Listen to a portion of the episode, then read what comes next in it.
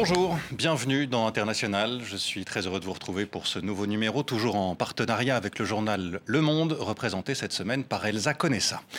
C'est l'un des scrutins les plus attendus cette année, l'élection présidentielle française. Elle va définir une partie de l'avenir du pays, voire de l'Europe. Un rendez-vous démocratique important auquel une institution discrète et redoutée a décidé de participer à sa manière. Et c'est une première. La Cour des comptes apporte sa part au débat en publiant une série de notes sur 13 thèmes, 13 sujets structurants pour le pays.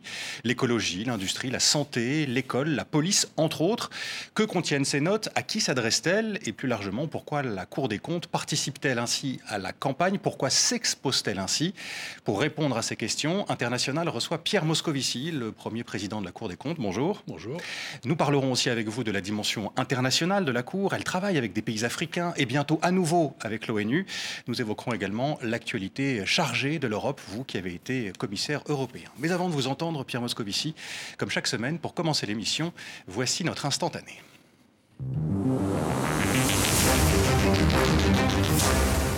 My intention in running for the presidency is preventing America from taking part in another world war. Your choice is not between Charles A. Lindbergh and Franklin Delano Roosevelt. It is between Lindbergh and war. What if Lindbergh does win? Everyone sees what he is. To most people in this country, there's never been a bigger hero in their lifetime. The Jewish people and the Roosevelt administration Yes? are pushing the United States into He's calling us war agitators. Listen to that crowd. So many who don't trust him. and I'm gonna do my best to convince them otherwise. And he knows how to tap into it. Admittedly, Mr. Lindbergh made statements grounded in anti Semitic cliche, but he did so out of ignorance. This is how it starts. Since everywhere he goes, Hitler beats down and shoots the Jews, there may be a time when he comes here, to America, to beat down and shoot us. What will our president do then? C'est un extrait de la bande-annonce du Complot contre l'Amérique, une série américaine adaptée du roman homonyme d'un auteur que vous aimez beaucoup, Philippe Roth. Que se serait-il passé si euh, Charles Lindbergh, aviateur populaire, antisémite, décoré par l'Allemagne nazie, avait été élu président des États-Unis en 1940 Voilà en quelques mots hein, l'intrigue, la, question à laquelle répond Roth dans son livre, qui euh, est sorti en 2004. La série, elle, date de 2020. Qu'est-ce que cette histoire euh, dit, selon vous, Pierre Moscovici, la société américaine aujourd'hui? Ah, c'est une euh, formidable uchronie, c'est-à-dire une reconstitution euh, ex post d'une réalité historique. J'ai pas vu la série, j'ai- lu le livre, comme beaucoup d'ailleurs de livres de Philippe Roth, même si je suis plus amateur de ses premiers livres, euh, Porte-Noyer son complexe, Professeur de désir ou la série des, des. Qu'est-ce que ça dit? Ça dit beaucoup sur le, sur le populisme, sur la dérive euh, illibérale, sur euh, la faiblesse des démocraties. Euh, et c'est pour ça que ce livre a une telle actualité aujourd'hui. Et finalement, il a été aussi rattrapé par l'actualité américaine, par Trump, par l'assaut contre le Capitole le 6 janvier, le jour de l'investiture de Joe Biden. Et on voit aujourd'hui cette fragilité terrible de la démocratie américaine, mais de toutes nos démocraties au fond.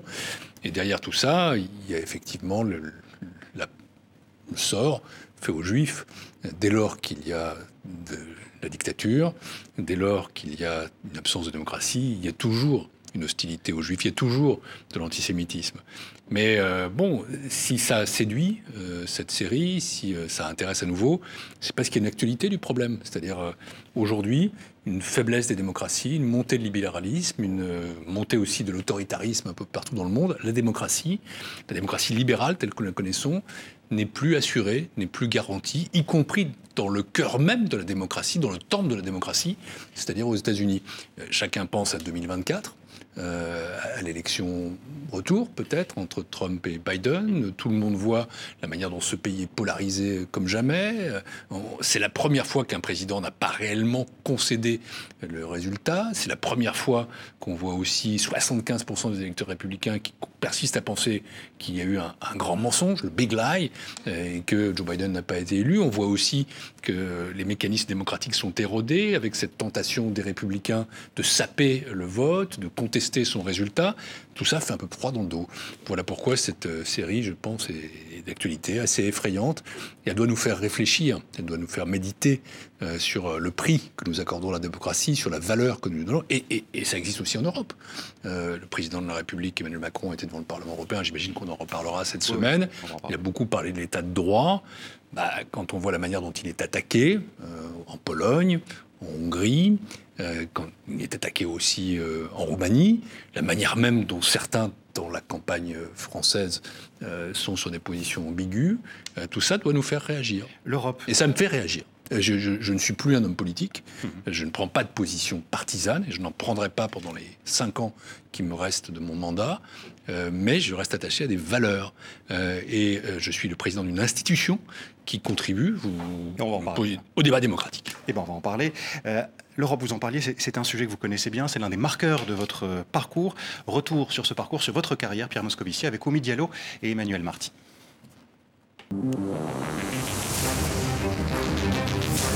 Destiné Pierre Moscovici, vous qui voyez le jour à Paris en 1957, comme le traité de Rome qui donne naissance à la communauté économique européenne. Issu d'une famille d'intellectuels juifs, engagés à gauche et profondément marqués par l'antisémitisme, l'Europe est pour vous un idéal que vous défendez en tant que ministre délégué aux affaires européennes en 1997, puis comme commissaire européen en 2014. Moi, quand je vais à Bucarest, ou quand je vais à Varsovie, ou quand je vais à Prague. Euh, c'est la même chose que quand je suis à Berlin euh, ou euh, à Madrid. Je suis en Europe. Dans les années 80, l'ancien étudiant d'extrême gauche, diplômé d'économie et de philosophie, devient un social-démocrate convaincu. Votre famille politique sera le Parti socialiste. Vous y trouvez un père, Lionel Jospin, et un frère, Dominique Strauss-Kahn, votre ancien professeur à l'ENA. Naturellement, vous soutenez sa candidature pour la présidentielle de 2012. C'était sans compter sur l'affaire du Sofitel qui met hors jeu l'ex-patron du FMI. Vous rejoignez donc le candidat François Hollande. Coordinateur de campagne. Euh, je, suis là pour être un, agent d'ambiance. Euh, je dois dire que pour le moment, so far, so good, ça se passe très bien. L'ambiance sera bien au rendez-vous lorsque François Hollande est élu président de la République. Vous devenez ministre de l'économie et des finances, mais l'euphorie de la victoire ne dure pas. Hausse du déficit public, négociations autour de la dette grecque, autant de dossiers brûlants sur lesquels vous ne prenez pas assez la parole au goût de certains. Je n'ai pas du tout l'intention de changer ça. Je ne veux pas travestir ma personnalité. Non, mais sans travestir, avoir un peu plus d'expression. Mais des expressions, j'en ai tout le temps. Simplement, ce qui est vrai, c'est que je n'aime pas parler de moi. En revanche, parler des autres, l'actualité vous y contraint. Quand Jérôme Cahuzac, ministre délégué chargé du budget, alors sous votre responsabilité à Bercy, reconnaît avoir possédé un compte en Suisse, vous êtes soupçonné d'avoir couvert le scandale. J'ai été mis en cause d'une façon que je considère euh, assez indigne, euh, avec euh, des arrière-pensées qui sont évidentes. ce que je sais, c'est que j'ai agi en responsable politique euh, avec euh, responsable politique, responsable d'un ministère important, euh, en étant tout à fait dans l'esprit de la recherche de la vérité. En 2014, vous quittez le gouvernement et une nouvelle vie commence. La Commission européenne toujours et la paternité que vous expérimentez pour la première fois à l'âge de 61 ans. Depuis juin 2020, vous êtes le premier président de la Cour des comptes une institution ancienne que vous entendez moderniser en dépit des critiques, encore et toujours en homme libre, comme vous aimez à vous définir moderniser la Cour des comptes, donc Pierre Moscovici. Pour cela, euh, enfin, du moins moderniser l'image de, la Cour des comptes, vous faites publier euh, les enjeux structurels pour euh, la France. C'est une série de notes, 13 notes sur 13 sujets importants pour le pays. J'en cite quelques-uns, j'en ai déjà cité, en voici deux autres, la, culture, l'énergie, et il en reste d'autres. C'est une première, hein. première fois que cette institution, la Cour des comptes, partage, je vous cite, de telles réflexions en amont des grands débats démocratiques. Là, vous faites allusion à l'élection présidentielle et aux aux élections législatives françaises qui vont arriver dans les mois qui viennent. Euh, il faut préciser pour euh, nos téléspectateurs qui ne connaissent pas forcément le fonctionnement de la Cour des comptes que la Cour a plutôt l'habitude d'intervenir en aval, pour reprendre le mot. Elle, elle contrôle donc l'utilisation a posteriori de l'argent public une fois qu'il a été dépensé. Pourquoi avoir choisi de, publier ces notes et d'entrer ainsi dans le débat politique, dans le débat de la présidentielle? Ah, On n'est pas du tout entré dans le débat politique au sens où, je le redis, je ne prends pas et la Cour des comptes ne prend pas position. Euh, chacun votera pour qui il veut. Simplement, nous avons une mission qui est une mission constitutionnelle, qui est une mission d'information du citoyen.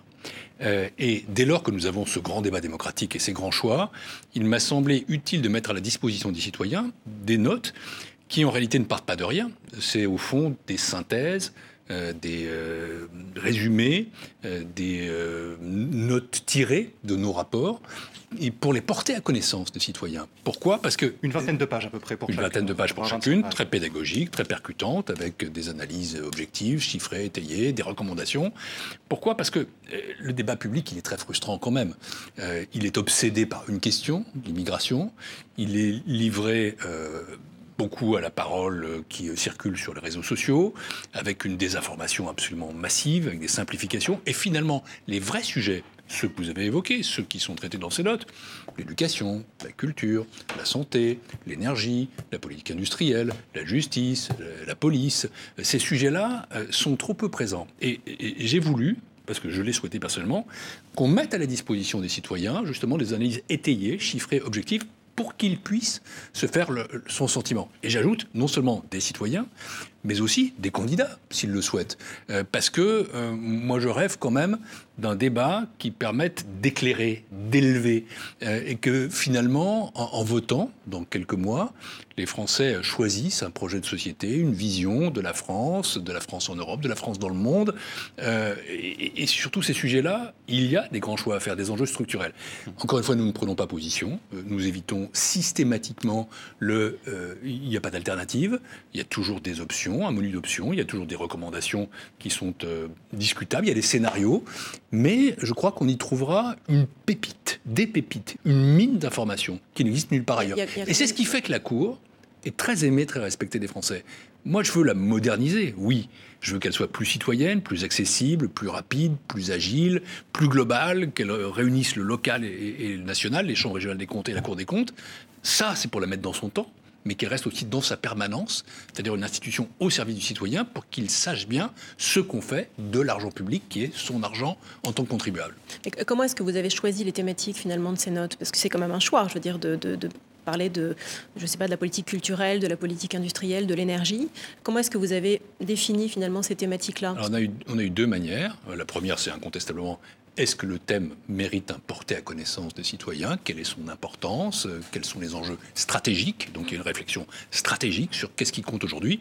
Et puis deuxièmement, encore une fois, je le redis, on ne part pas de rien la Cour n'est pas un think tank. la Cour n'est pas le euh, commissariat au plan. Nous ne sommes pas là pour euh, euh, dire ce que nous pensons à partir d'analyses qui seraient des analyses improvisées. Non, ce sont à chaque fois des rapports qui sont sur nos étagères, dans nos bibliothèques, que nous actualisons avec les mêmes méthodes d'indépendance, de collégialité, de contradiction. Et, donc il fallait que le sujet ait été traité. Par exemple, il y a un certain nombre de sujets. J'en prends un, hmm. la défense. Nous n'avons pas fait de notes structurelles sur la défense parce que nous allons faire dans quelques semaines un rapport sur la loi de programmation militaire. Nous n'avions pas dans nos soutes de quoi faire une note structurelle aussi synthétique. À chaque fois, il y a des références euh, à des rapports que nous avons faits. Nous n'improvisons pas, nous n'imposons pas. Euh, simplement, euh, je crois que ce qui est très intéressant, et, beaucoup de ceux qui ont lu ces notes les trouvent ainsi, c'est le côté justement ramassé, pédagogique, synthétique, euh, et on y trouve encore une fois, je pense, des, éléments de réflexion. Je vais prendre un seul exemple. Je, vais, je, en donner un exemple, justement. Euh, l'industrie. Hmm. Euh, adapter la politique industrielle aux nouveaux enjeux, c'est le, titre hein, de, hmm. cette, de cette note. On peut y lire notamment L'entrée de l'euro a fait perdre à la France l'arme de la dévaluation compétitive, et les partenaires de la France, l'Allemagne singulièrement, ont défendu activement leur compétitivité par la modération salariale et des réallocations de fiscalité. Vous allez me dire, on peut prendre ça pour un constat, mais en creux, c'est aussi une critique euh, politique menée, des, euh, menée sur les, politiques qui ont été euh, définies au cours des 20 dernières années, non? Écoutez, dans une vie antérieure, le petit portrait a rappelé que j'ai quand même fait de la politique pendant longtemps. Hum? J'ai aussi été, j'ai été ministre de l'économie et des finances, mais j'ai été pendant 20 ans l'élu d'une région industrielle, le pays de Montbéliard. J'étais président d'agglomération, j'étais député, j'étais député j'étais conseiller général, conseiller régional. Et, j'étais conseiller général d'une commune qui s'appelle Sochaux, euh, où se trouve la plus grosse usine de France, le centre de production initial de Peugeot. Euh, et, j'ai vécu ça, je veux dire, dans la chair de mes électeurs. Avec eux, la désindustrialisation, c'est une réalité. La France a décroché. Nous étions la sixième puissance industrielle, nous sommes aujourd'hui la huitième. Euh, l'industrie représente 11% du PIB du pays. Et un pays qui se désindustrialise, c'est un pays qui s'approuvrit et qui décroche. Nous ne pouvons pas devenir une société de services. Il y a un enjeu fondamental. Alors depuis quelques années, nous avons cessé de reculer en matière industrielle. Et nous dépensons beaucoup d'argent pour notre politique industrielle, quelques 17 à 20 milliards. Et là, on retrouve vraiment notre démarche. C'est euh, quelle est l'efficacité, quelle est l'efficience de la dépense publique? Est-ce qu'on peut faire plus euh, et mieux sans dépenser davantage. Et de ce point de vue-là, euh, nous soulignons la nécessité d'investir dans l'avenir, c'est-à-dire euh, dans les transitions énergétiques et écologiques, dans la recherche, de mieux gérer euh, l'argent de la politique industrielle, d'articuler ce qui est fait à l'échelle nationale et ce qui est fait à l'échelle locale et également à l'échelle européenne. Alors après, oui, il y a cette question de la compétitivité. Nous avons perdu la compétitivité, compétitivité prix, et ça, ça a été initial. C'est vrai que nous avons perdu l'avantage de la dévaluation, mais aussi compétitivité hors prix.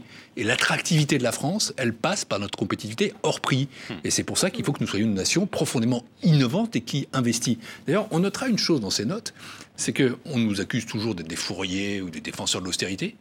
Nous proposons des dépenses, mais les bonnes dépenses au bon endroit pour muscler la croissance, encore une fois, l'investissement dans l'écologie, l'investissement dans le numérique, l'investissement dans la recherche, mais les bonnes économies au bon endroit, parce que quand on regarde quand même des propositions. Et quand on regarde comme notre système, par exemple, de protection sociale, on peut s'interroger et on peut se dire, il coûte extrêmement cher. Est-ce que le surcroît de dépenses que nous mettons, par exemple, sur les retraites, hmm. je prends ce sujet pas totalement au hasard, est-ce que ce surcroît de dépenses permet d'avoir un surcroît de performance, de bien-être et de justice La réponse est non.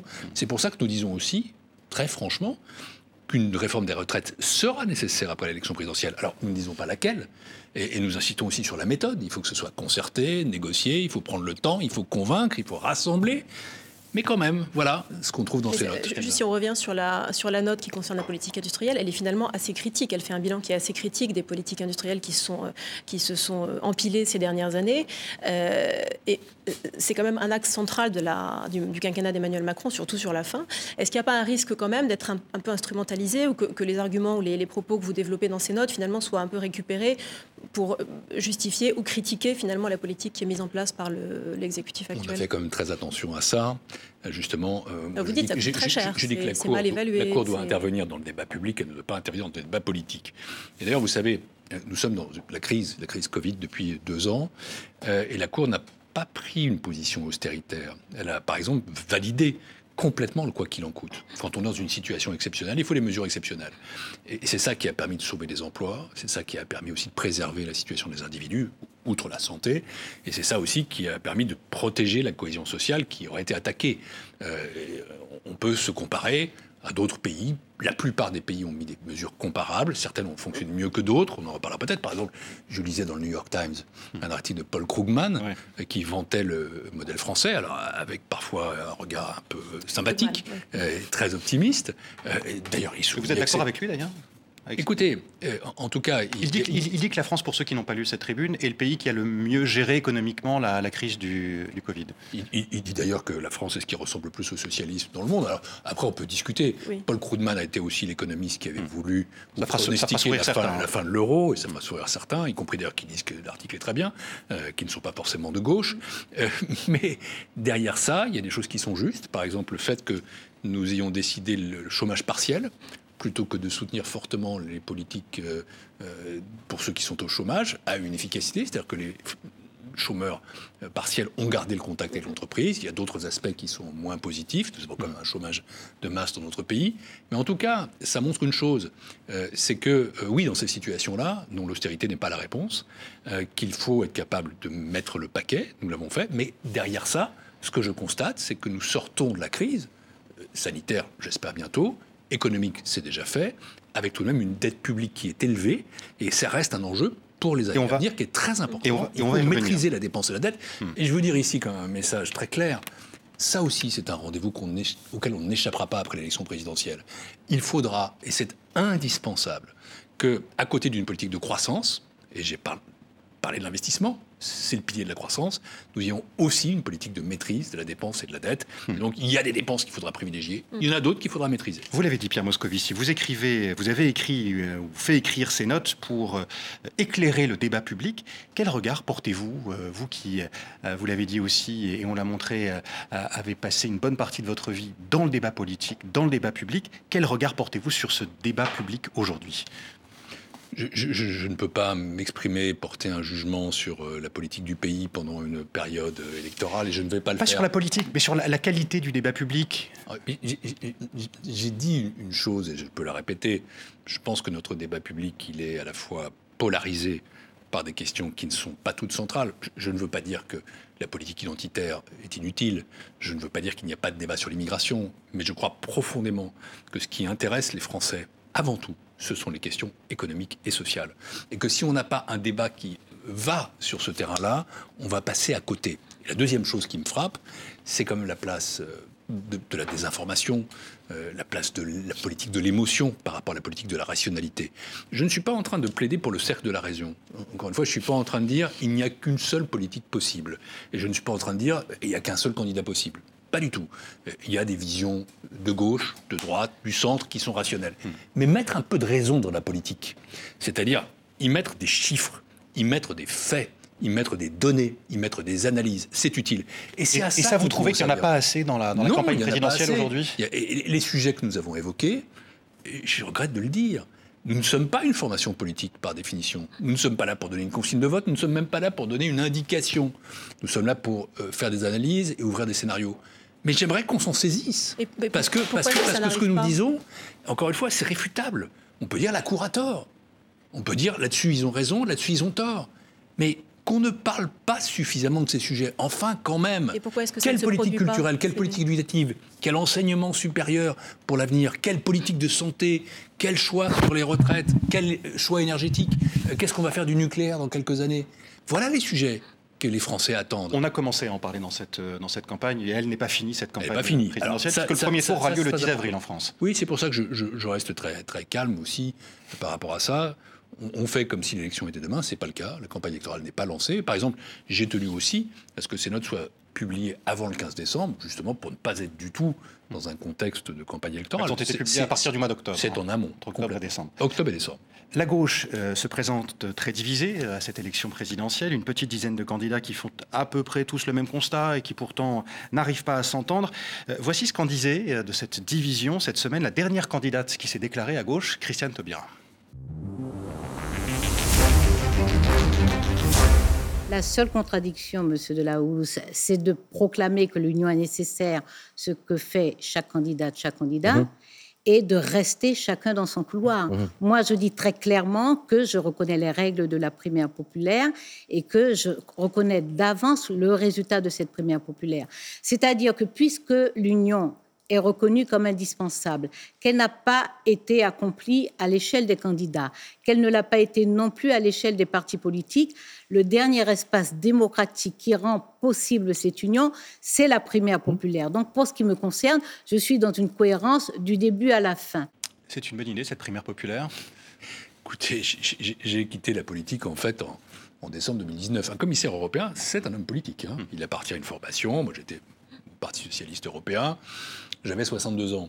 Euh, J'en ai aujourd'hui 64. Vous vous doutez bien que j'ai pas subi un lavage de cerveau et que euh, je reste profondément, intimement un social-démocrate pro-européen, un homme de centre-gauche, modéré, réaliste. Qu'est-ce que vous ressentez euh, quand vous voyez cette gauche Mais, je, je- je ne peux pas m'exprimer dans le débat public et je ne le ferai pas. Je voudrais simplement faire une seule réflexion. C'est que on parle beaucoup d'une forme. Au fond, quelle est la modalité pour parvenir à créer l'unité? Euh, La meilleure modalité pour créer une unité, c'est quand même d'être d'accord. Euh, et- puis la deuxième chose, c'est que je pense que ce que les citoyens de gauche attendent, et ce qui les désespère au fond quand ils regardent tout ça, euh, ou en tout cas ce qui les décourage, ce qui euh, parfois les démoralise, c'est la recherche d'une cohérence. Vous avez fait un bref portrait de mon parcours. Bah oui, c'est vrai, dans ma jeunesse, il y a bien longtemps. J'étais d'extrême gauche, puis il y a bien longtemps aussi, il y a presque 40 ans, j'ai choisi la social-démocratie, j'ai choisi le cap européen, et euh, j'ai eu des hauts, j'ai eu des bas, la gauche a eu des hauts, des bas, mais ce qui a fait sa force, ce qui a fait que pendant 20 ans, sur 40 ans, elle a gouverné le pays, c'est que c'était une force de gouvernement. C'est que s'est posé la question de ce que Lionel Jospin appelait le réalisme de gauche. Autrement dit, ce que nous proposions, c'était applicable. Ça pouvait marcher, ça pouvait ne pas marcher, mais c'était une des forces polaires de la politique française. Est-ce que la gauche aujourd'hui a encore ce souci de gouverner? Est-ce qu'elle a encore ce souci de la cohérence? Est-ce qu'elle a encore ce souci du réalisme?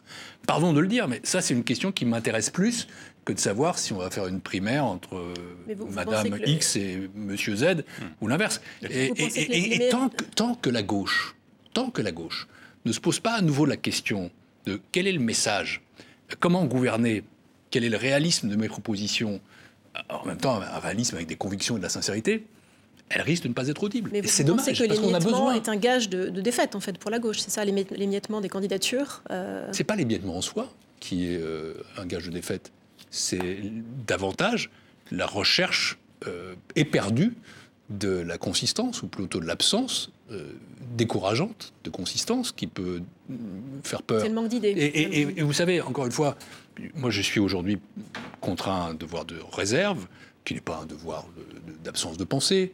Je ne prendrai pas part au débat politique, je, ne dirai pas pour qui je vote, et euh, d'une certaine façon, ce sont des questions que je peux me poser même intimement. Vous avez encore votre carte au Parti Non, pas du tout. J'ai pas de carte au Parti socialiste, j'ai une carte nulle part.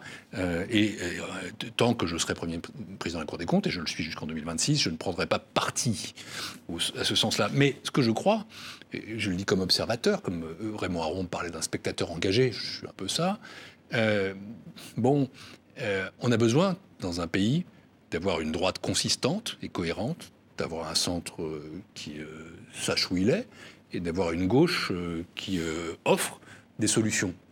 Et si aujourd'hui la gauche est aussi faible, quelques 25% au total, et si elle est aussi divisée, c'est pas juste pour des raisons d'appareil ou, de choix de primaire ou pas. C'est un choix de candidat ou c'est un choix Non, c'est un problème. Anne Hidalgo, pour vous, c'est la bonne de candidate cohérence, de cohérence. Il faut avoir quelque chose à dire pour convaincre. Euh, quand je, suis devenu ministre des Finances en 2012, je le rappelais, j'étais directeur de la campagne présidentielle, vous l'avez montré. Le Parti socialiste cette année-là a fait 30% au premier tour. Et il dirigeait euh, toutes les régions, euh, la plupart des départements, l'essentiel des grandes villes. Regardez où il est aujourd'hui. Rien n'arrive par hasard. Et, encore une fois, c'est pas parce qu'on n'a pas de primaire, c'est parce que euh, aujourd'hui, les citoyens de gauche eux-mêmes estiment que la gauche ne leur parle pas suffisamment. Est-ce que vous estimez que vous avez une part de responsabilité dans le fait que la gauche euh, se soit autant effondrée dans le, dans le paysage politique français? Chacun doit euh, faire à un moment donné son, son, inventaire. Je le ferai. J'écrirai sur tout ça un jour, euh, après l'élection présidentielle. J'ai pas peur de ça. Lionel Jospin, euh, vous l'avez rappelé, il n'était pas mon père. J'en avais un de père et c'était une figure suffisamment écrasante pour ne pas père en, politique. Mais c'était un mentor euh, et c'est un ami. et c'est une figure qui pour moi a beaucoup compté. Lionel Jospin, en, en 95, avait fait ce qu'il avait appelé l'inventaire de François Mitterrand. Et dans un inventaire, il y a ce qui a marché, ce qui n'a pas marché. Chacun de nous a des torts et des points forts et j'ai sans doute les miens, bien sûr. Vous avez et il y a des choses, euh, oui, je, vais citer une chose. Quand en 2012 nous avons fait le choix d'augmenter massivement les impôts pour réduire les déficits, nous ne pouvions probablement pas faire autrement, mmh. mais ça a été très coûteux. C'est la raison pour laquelle en 2013 j'avais parlé du ras-le-bol fiscal. Vous disiez juste à l'instant, euh, je suis un social-démocrate. Il y a encore la place aujourd'hui pour la social-démocratie euh, à gauche en France? Écoutez, je vais faire un a contrario. je regarde l'Europe, que je connais bien. Je regarde l'Espagne, euh, Pedro Sanchez est Premier ministre, je regarde le Portugal, Antonio Costa est Premier ministre, je regarde les pays scandinaves. Euh, il y a trois euh, Premiers ministres qui sont scandinaves, qui sont des femmes d'ailleurs. Je, regarde l'Allemagne. Olaf Scholz a été avec moi, l'Eurogroupe, pendant plusieurs années. il est social-démocrate. la social-démocratie est en crise un peu partout dans le monde. Un peu partout dans le monde. Elle est en crise en Europe. Elle fait 20%, 25%. En France, elle fait 5% il serait quand même absurde de penser qu'il y a un problème français tel que ça disparaîtrait chez nous, existerait chez les autres. Ouais, la différence, c'est Emmanuel Macron. Enfin, je veux dire, il a été quand même euh, un peu sur ces terres-là. La différence, la différence, c'est que le, le, socialisme français, la social-démocratie française n'a pas été suffisamment productive ces dernières années pour offrir à ses électeurs des motifs de voter pour elle. On va parler d'Europe. Est-ce que c'est pour toujours? Ça dépend de ceux et celles qui auront euh, la responsabilité de cette formation dans les années qui viennent. On va parler, on va parler d'Europe, Pierre Moscovici.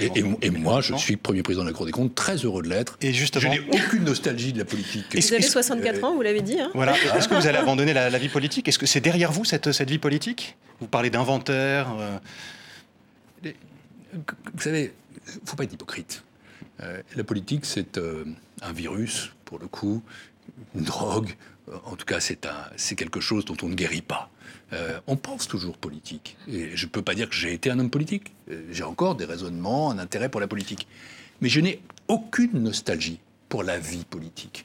J'ai été euh, élu pendant 20 ans, j'ai été ministre pendant 7 ans, j'ai été commissaire européen, ça a été formidable, je crois avoir apporté. et aujourd'hui, je suis heureux dans ce que je fais. Euh, je contribue au débat public. Je ne participe plus au débat partisan. Et en tout cas, pendant les années où je serai à la Cour des comptes, je le redis, je n'y participerai pas. Ça ne m'intéresse pas. plutôt, ça m'intéresse, ça peut me frustrer, mais je n'estime pas que c'est ma place. Et, je, resterai vraiment dans cette position euh, pendant tout ce temps-là. Ensuite, je serai un peu plus vieux, on verra. J'aurai sûrement encore une vie ailleurs si euh, j'ai de la force. il a été dit que j'étais devenu père tard. Et je dois mon fils euh, d'être vigoureux longtemps. L'Europe, vous en avez parlé, euh, Pierre Moscovici. Euh, on en a parlé cette semaine à l'occasion du discours qu'a prononcé Emmanuel Macron au Parlement, devant le Parlement européen à Strasbourg, pour quelque sorte euh, présenter les grands axes de la présidence française de l'Union européenne qui a commencé le, le 1er janvier. Euh, des députés européens lui ont répondu. Yannick Jadot pour euh, les écologistes, qui est candidat à l'élection présidentielle. Manon Aubry pour la France insoumise. Jordan Bardella pour le Rassemblement national. Qu'avez-vous pensé de, ces échanges? Est-ce que l'Europe a été, selon vous, instrumentalisée par les élus français, comme l'ont suggéré certains eurodéputés? Je, regarde ces images avec un peu d'émotion parce que dans tout ce que j'ai fait, j'ai aussi été pendant six ans au Parlement européen. Hmm. Euh, j'étais vice-président du Parlement européen. J'étais à cette tribune, euh, à la place de la présidente. Et comme commissaire européen, j'étais l'interlocuteur du Parlement européen également pendant cinq ans. C'est un lieu que j'aime beaucoup et que je respecte. Euh, et quels que soient les sentiments que pouvaient avoir les députés européens français par rapport au président de la République, je pense que le Parlement européen n'est pas le lieu, n'est pas le lieu où doit se déployer une campagne nationale c'est une erreur. Euh, c'est une faute. Euh, c'est une faute dans l'esprit.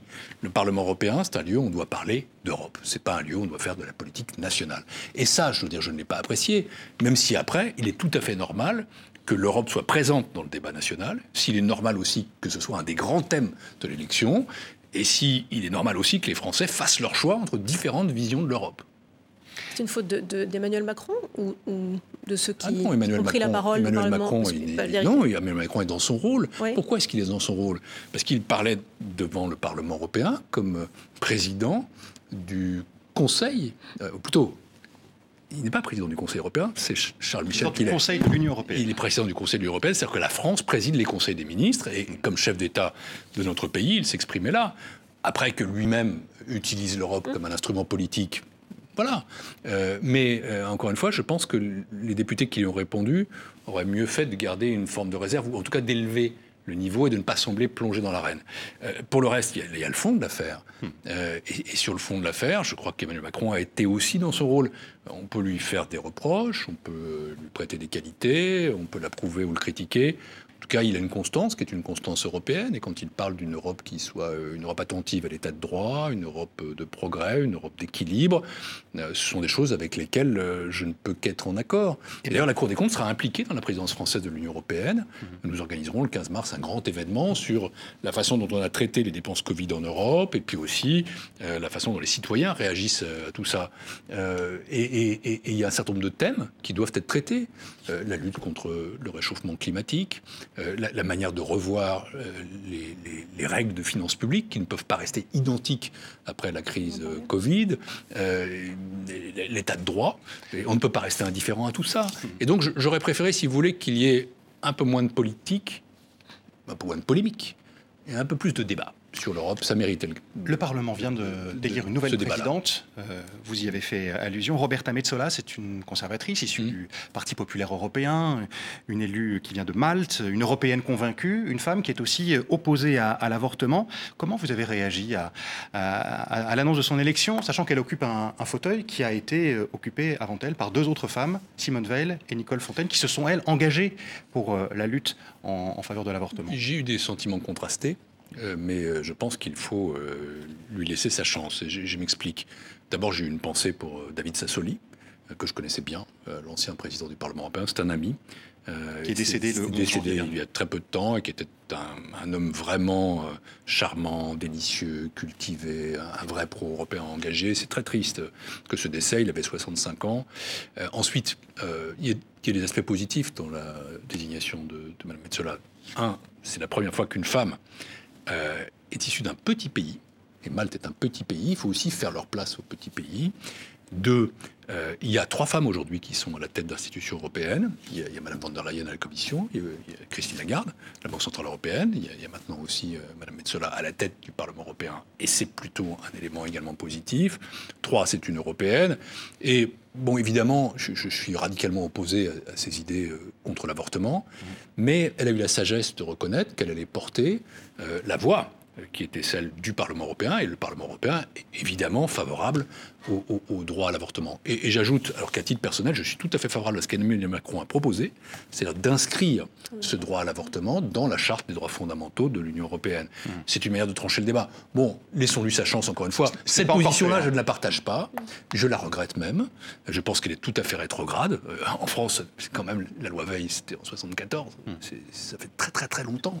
Euh, mais bon, elle a eu aussi la sagesse de dire qu'elle respecterait la voix du Parlement et qu'elle en serait euh, la porte-parole. Laissons-lui sa chance. Oui, alors on voit quand même qu'en Europe de l'Est, hein, dans certains pays, euh, quelques droits fondamentaux, enfin considérés comme fondamentaux dans l'Union européenne, comme l'indépendance de la justice, la liberté de la presse, hein, ont, été, euh, ont été contestés. On pense à la Pologne, à la Hongrie en particulier. Euh, qu'est-ce que ça vous inspire? Est-ce que, on parlait du populisme tout à l'heure, qu'est-ce que ça vous fait craindre? C'est une cause d'inquiétude extrêmement sévère. et je pense qu'il faut être absolument intransigeant sur l'état de droit. au fond, qu'est-ce qui fait la force de l'Europe?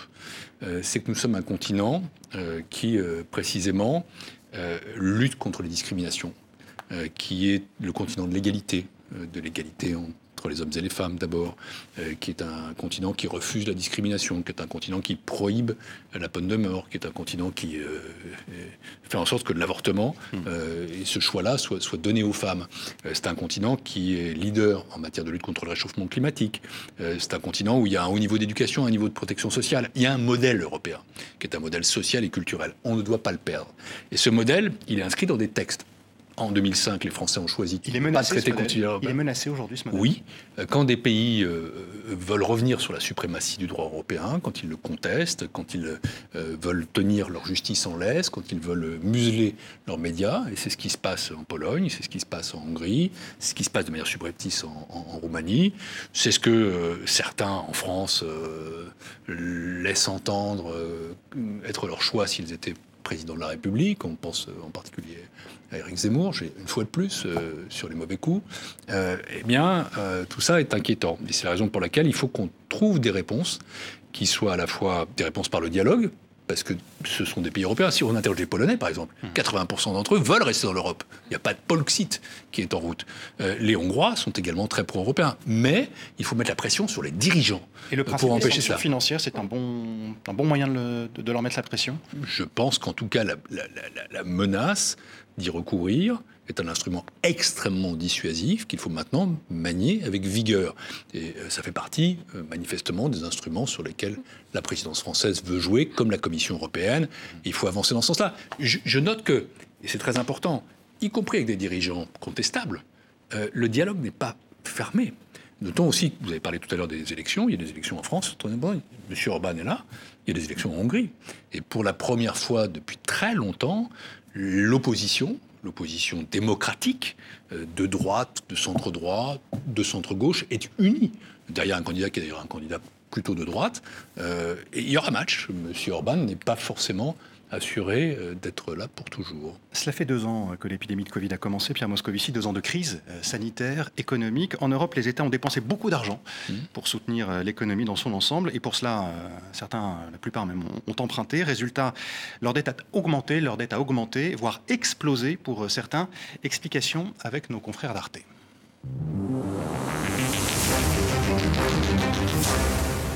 Quoi qu'il en coûte, après des années à compter les millions à économiser ici ou là, à entendre qu'il n'était plus possible d'augmenter davantage la dette publique, comme par magie, au printemps 2020, les États européens se sont mis les uns après les autres à déverser des milliards sur l'économie pour limiter les conséquences de la crise sanitaire.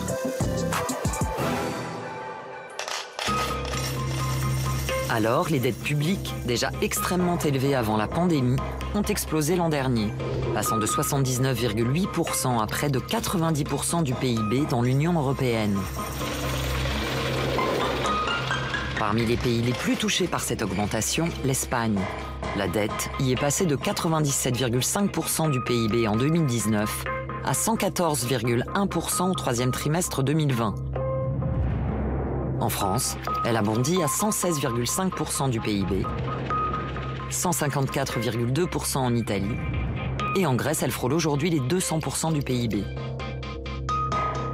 D'autres pays européens, traditionnellement moins dépensiers, ont réussi à contenir cette envolée, comme les Pays-Bas avec une dette à 55,2% du PIB, ou la Suède à 38,4%. Ces derniers pays, dits frugaux, ont d'ailleurs hésité à s'engager dans le plan de relance européen, en partie financé par une dette commune. Des États plus enclins au réalisme qu'au lyrisme, du quoi qu'il en coûte. Pourtant, face à l'aggravation de la pandémie, ils se sont résolus à accepter le 21 juillet 2020 cet emprunt commun, d'un montant vertigineux de 750 milliards d'euros.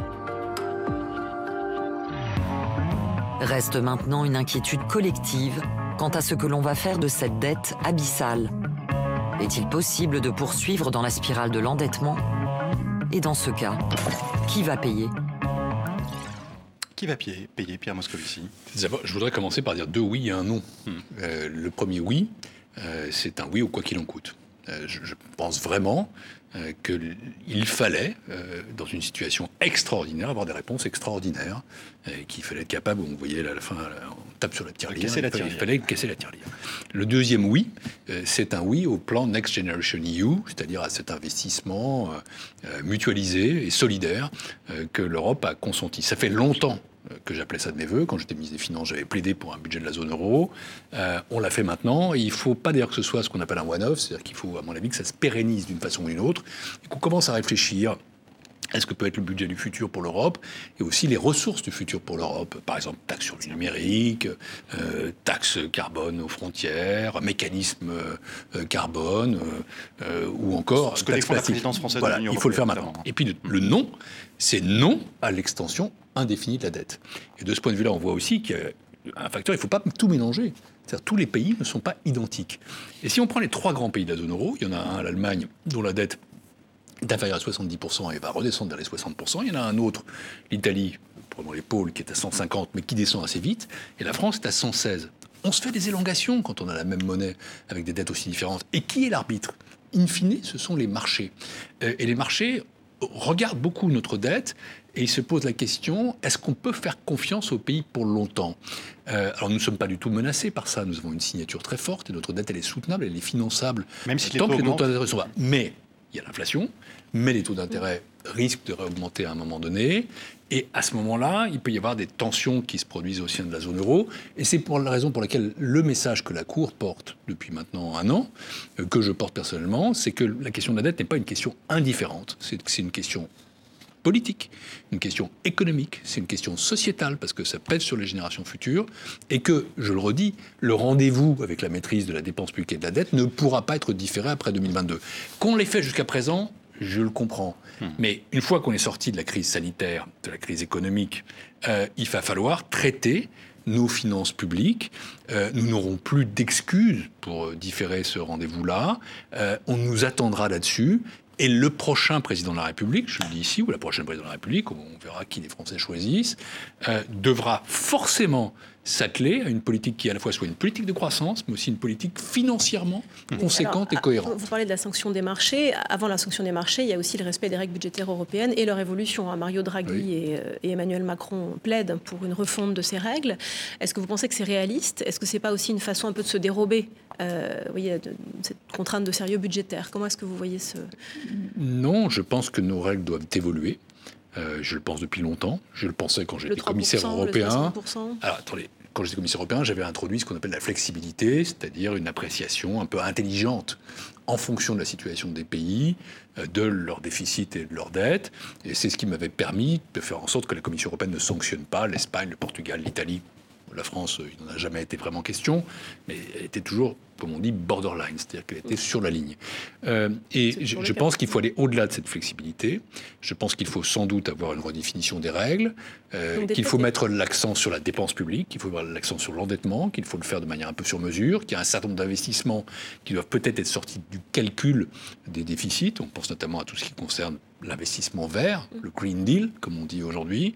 Euh, mais ça n'est pas contradictoire, et d'ailleurs l'article de Mario Draghi et d'Emmanuel Macron ne dit pas le contraire, avec une maîtrise globale dans l'endettement. Et soyons aussi lucides. a été publié il y a quelques semaines dans le FT. Dans le mais soyons aussi conscients d'une chose, et il faut le savoir comme Italien et comme Français, c'est que plus on est endetté, plus l'effort devrait être important de maîtrise de la dépense. Nous ne nourrissons aucune illusion là-dessus. Et, et, je veux dire une chose, il faut changer les règles pour les rendre plus simples, plus cohérentes, plus lisibles. Mais il serait aberrant de se priver de règles. Quand on n'a pas de boussole en matière des finances publiques, on fait n'importe quoi. Et justement, je ne souhaite pas que ce soit les marchés nos maîtres. Je ne souhaite pas que ce soit eux qui, in fine, arbitrent. Je souhaite qu'on ait une sorte de règlement de copropriété qui nous permette de régler nous-mêmes nos affaires. Et c'est la raison pour laquelle je milite vraiment pour euh, une modification intelligente des règles, je crois que c'est possible, euh, parce que j'observe chez les frugaux aussi des évolutions. J'en prends une.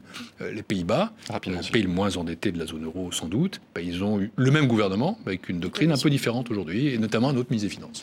Vous, vous avez parlé du rôle que va jouer la Cour des comptes en Europe au sein de la, la présidence française de l'Union européenne. La Cour des comptes travaille aussi avec plusieurs pays africains. Elle vient de signer un, un accord, un jumelage avec la Cour des comptes du Sénégal.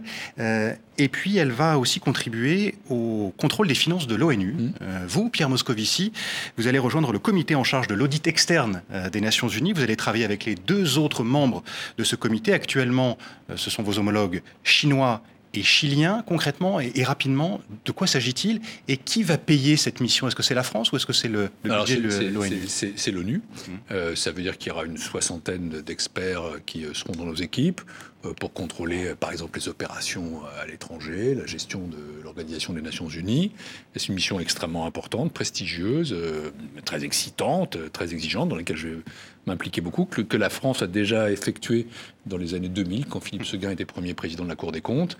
Et c'est aussi une reconnaissance de notre excellence, euh, que nous avons un modèle, au fond, de contrôle de la dépense publique euh, qui est euh, validé par l'ONU. Et donc, je, suis effectivement, parce que c'est personnel, même si c'est la Cour des comptes qui le fait en réalité, euh, auditeur externe ça désormais. au mois de, ça commence au mois de juin, juillet. J'ajoute que je veux aussi euh, développer l'international, et notamment une dimension très importante pour moi, qui est la francophonie. Mmh. Vous avez cité le jumelage avec le Sénégal, j'y étais. Vous êtes sur la bonne chaîne. le Maroc. Mmh. Et enfin, euh, je serai dans une semaine à Abidjan euh, pour une réunion de l'association des cours des comptes francophones, dont je suis le secrétaire général, euh, que j'ouvrirai en compagnie du président Ouattara. Je pense que, euh, à notre modeste place, nous contribuons aussi au, au rayonnement de la France et la place du français. J'y crois beaucoup, beaucoup. Elsa. Oui, moi je voulais, vous parler de ce livre hein, dont on a beaucoup parlé ces, derniers mois, Le traître et le néant de Gérard mmh. Davet et Fabrice Lhomme. Vous êtes très critique hein, dans ce livre mmh.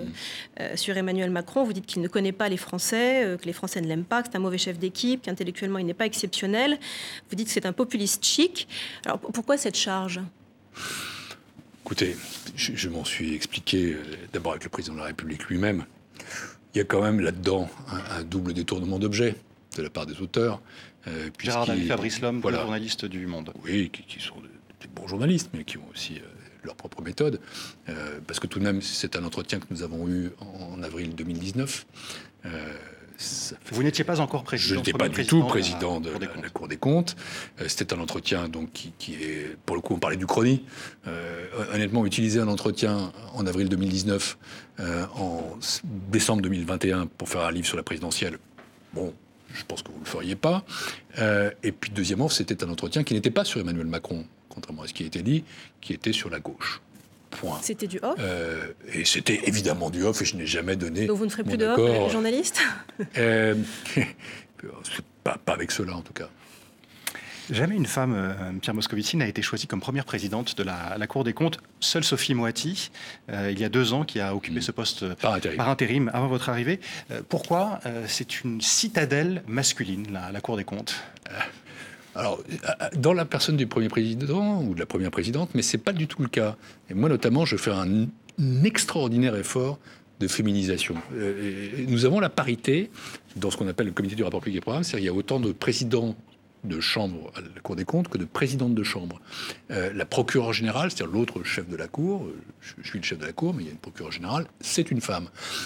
et depuis que je suis nommé, je fais attention à ce qu'il y ait beaucoup de femmes qui prennent des postes de responsabilité. Par exemple, j'ai nommé neuf présidentes de Chambre régionale des comptes, euh, neuf présidents, et, là-dessus, il y a cinq présidentes. Il n'y en avait que trois avant. Maintenant, il y en a six. Euh, et, je, veux absolument que la Cour applique les règles de la loi Sauvadet, c'est-à-dire que dans les postes de responsabilité, il y a au moins 40% de femmes. Euh, j'ai récemment choisi des conseillers référendaires, pardon, c'est un grade chez nous, au tour extérieur. J'ai choisi trois femmes sur trois. Et je souhaite vraiment que nous soyons un modèle. Et, Là aussi, ça fait partie de la modernisation. Mais oui, et, d'ailleurs, j'ai lancé une politique de labellisation sur l'égalité professionnelle. J'espère que dans 18 mois, nous serons labellisés là-dessus. Mmh. C'est très important de passer à cette étape. Et c'est vrai que dans la galerie des portraits, il faudra un jour qu'il y ait une femme. Euh, pardonnez-moi, pour le moment, c'est pas le cas. Euh, et je ne veux pas donner de message pour mon successeur, parce que ce sera le président de l'époque qui choisira de le nommer. Euh, ou la nommer. Il nous reste une minute. Pierre Moscovici. Euh, qu'est-ce qui vous fait avancer aujourd'hui? La même chose que toujours, c'est-à-dire la, passion de servir mon pays, euh, d'être utile, euh, et une conviction. on parlait politique, j'en fais plus, mais il y a une conviction que j'ai toujours, hmm. c'est la réforme. Je pense qu'on transforme un pays en le réformant. Je pense que le rabot, je pense que l'austérité, je pense qu'une approche bête des finances publiques n'est pas la bonne, euh, que la mécanique n'est jamais bonne, mais qu'on doit être capable de bien gérer les finances publiques euh, en produisant plus de services publics, plus de communs, plus de justice sociale, et pour ça, il y a une méthode qui est la réforme. Et c'est toujours la même, c'est une réforme efficace, juste, concertée, négociée. Et à la place qui est la mienne, ce que j'essaie de faire, c'est que la Cour éclaire le décideur public et éclaire le citoyen. Et ça suffit vraiment à mon bonheur. D'une certaine façon aussi, c'est assez politique, mais une politique autrement. Et pour, chacun, pour que chacun fasse, fasse euh, son avis sur euh, ces notes qui sont destinées à éclairer le débat public, comme vous venez de, le dire, eh bien, vous pouvez aller sur le site de la, Cour des comptes pour pouvoir les, euh, Tous les rapports de la Cour des comptes, désormais, les seront publiés. Tous, sans exception ccompte.fr. Voilà l'adresse. Euh, merci beaucoup, euh, Pierre Moscovici. Merci d'avoir répondu à nos questions dans International en partenariat avec le journal Le Monde. Merci à vous, Elsa Conessa. Merci à vous de nous avoir euh, suivis. Rendez-vous la semaine prochaine. À bientôt.